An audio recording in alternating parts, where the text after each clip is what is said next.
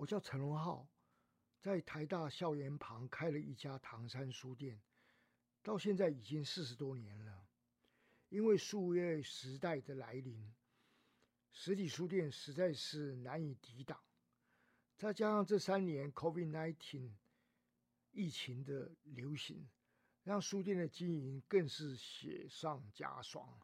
突然间，我不再像以前那么忙碌了。但是呢，我闲不下来的个性呢，让我一直想找个别的事情来做。于是，两位年轻的同事王太祥跟贺卓恒就鼓励我，是不是要搞个 podcast，就是播客的节目。我们经过了几轮的讨论以后，决定播客的内容主轴是放在东西文化差异的探讨。希望这个主题能得到大家的喜爱。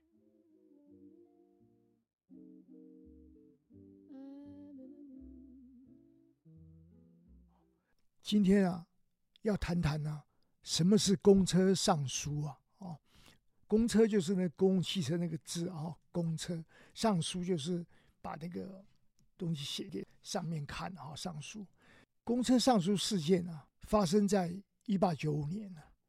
大家一听到这个年份呢，就很容易联想到一八九五年这一年的甲午战争啊，满清战败了，被迫签下丧权辱国的《马关条约》，台湾澎湖永久割让给日本。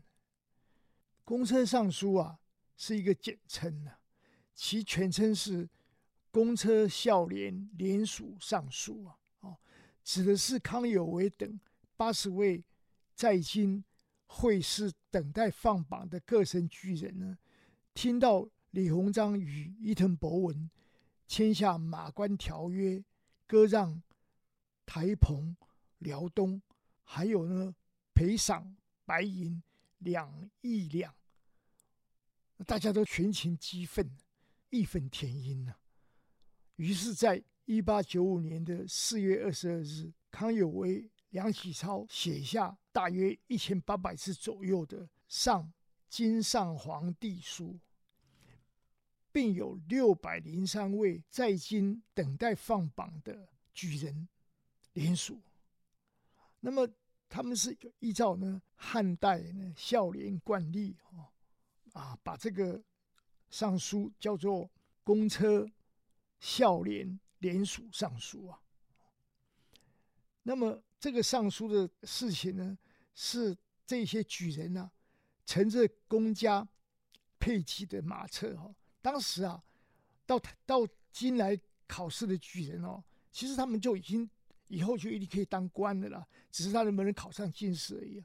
他们就坐着公家配给他们的马车啊，到了那个满清政府的督察院上书去抗议啊，那么那个时候呢，因为有有几百个那个连署的人呐，所以那个马车啊，头尾呢相连起来呢，达到无力之长啊，哦，而且呢也有数千的那个群众呢也围观在旁边呢。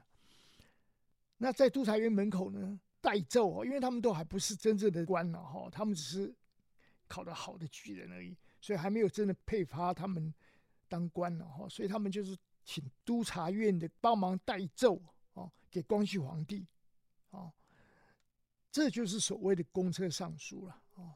啊，公车上书的主要的内容啊，大概有四个。一个是希望皇帝呢下诏罪己啊，来激励天下；第二个呢是希望呢西迁国都了，因为那个日本人都都已经打到辽东来了，所以离那个北京很近了。第三个呢是希望能够练兵强军啊，以富强天下。那第四个呢，就是希望变法强国啊，以成就天下。啊，这个就是公车上所主要内容啊。当然了，腐败的满清政府啊，以皇帝呢四月初八号就已经跟日本人签下了这个合约了，所以你们四月二十号来上书呢，就是有点太晚了。所以呢。他们就不愿意再去把这个事情呢带奏皇上了。虽然如此啊，变法强国啊，已经成了全民的共识啊。公车上书啊，为什么要讲这个题目呢？最重要意义是，公车上书呢被认为是康有为、梁启超等维新派登上中国历史舞台的一个标杆呢。更重要的是，这些举人的举动呢，其实被认为是我们中国人呢走向革新群众政治运动的滥觞啊。我想今天就说到这里啊，好，希望大家能够更。更多的时间呢，去看书啊，哈，把这个公车上书这个事情呢，能够给现在的我们有一个很好的反省跟警惕啊，啊，谢谢大家。